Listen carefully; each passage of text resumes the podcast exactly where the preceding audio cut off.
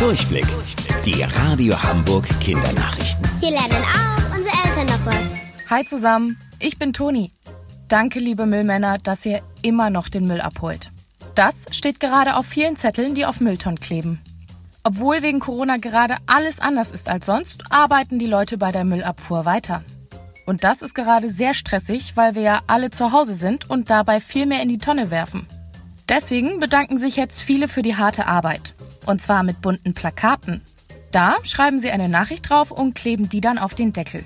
Darüber freuen sich die Müllmänner und Frauen sehr. Macht ihnen doch auch eine Freude und malt einen hübschen Zettel. Damit vertreibt ihr euch nicht nur die Zeit, sondern verbreitet auch richtig gute Laune. Vielleicht nutzt ihr die viele freie Zeit, um mit euren Eltern im Garten aufzuräumen. Räumt aber nicht alles weg, denn die ersten Igel sind schon aus dem Winterschlaf erwacht. Warum machen die den überhaupt? So ein Winterschlaf muss gut vorbereitet sein. Deswegen fangen die Igel schon im Herbst an, Futter zu sammeln. Denn sobald der Winter einbricht und es draußen sehr kalt wird, gibt es nicht mehr so viel zu essen. Also futtern sie sich vorher eine dicke Fettschicht an. Die sorgt dafür, dass sie keinen Hunger haben müssen und auch nicht so schnell frieren. Um Energie zu sparen, schläft der Igel dann den ganzen Winter durch. Dafür baut er sich ein Nest.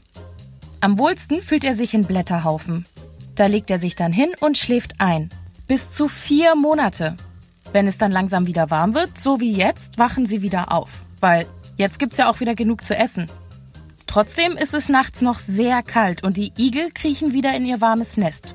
Deswegen solltet ihr euren Garten nur vorsichtig aufräumen, um kein Igelhaus aus Versehen kaputt zu machen. Und wusstet ihr eigentlich schon? Angeberwissen. Bis zu 8000 Stacheln trägt ein Igel auf seinem Rücken. Und die sind innen hohl. Das wäre ja auch sonst ein bisschen schwer zu tragen. Also dann, bis zum nächsten Mal. Eure Toni.